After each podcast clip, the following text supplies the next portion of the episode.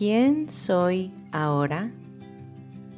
Fue para mí interesante reconocer durante mis viajes recientes que sí hay un común denominador con el ser humano de ahora y los seres que habitaron esta tierra miles de años atrás. Y este es el deseo por la libertad. Sé que hoy en día hasta la expresión es un tanto trillada y que con los años se ha ido convirtiendo en un concepto popularmente empleado para referirnos a actos de rebeldía e inclusive igualarlo con la idea de no hacer nada. Hoy no quiero referirme al concepto como tal de libertad, ni a debatir de qué sí y de qué no somos libres. Hoy quiero que encontremos en nuestro interior al ser energía libre que somos. Y lo menciono así, pues creo que nadie desea algo que desconoce. Puede ser que en el plano físico no hayamos aún experimentado eso que anhelamos, no lo hayamos aún palpado con nuestras manos o visto con nuestros ojos. Sin embargo, me gusta creer que mi alma ya conoce eso que quiero y por eso es que lo quiero, incluyendo la libertad. Nuestro ser más puro es libre y no tanto en una libertad física, porque si nos ponemos a analizarlo, estar en un cuerpo es limitante. A lo que me refiero es que nuestro ser, en su real identidad, es libre de todo lo que nos compramos en lo intangible.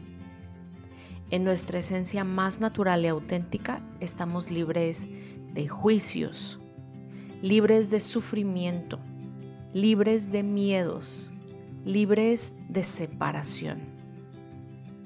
Y siento que esto lo queremos proyectar a las diversas áreas de nuestras vidas, transformando de la esencia a lo humano como en la libertad de elección, la libertad de asociación, la libertad de expresión, libertad de creencias y más. Estas libertades, por así decirlo, parte de nuestro ser humano.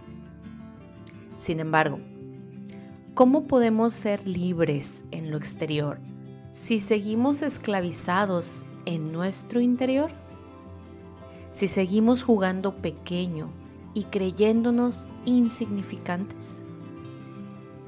Hoy deseo para ti estar libre de dudas, de excusas, de miedos, libre de pensamientos autosaboteadores y libre de sentimientos de baja frecuencia como el odio, el resentimiento, la envidia y la apatía.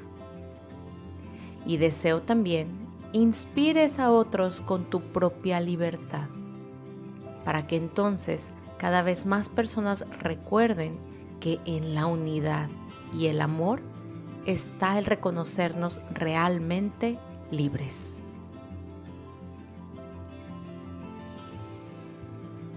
Recuerda compartir este y todos los episodios con los que has sentido afinidad y sintonía para entonces elevar la frecuencia vibratoria del colectivo cada vez un poco más. Nos vemos en Instagram o Telegram para compartir dudas y reflexiones. Gracias, gracias, gracias.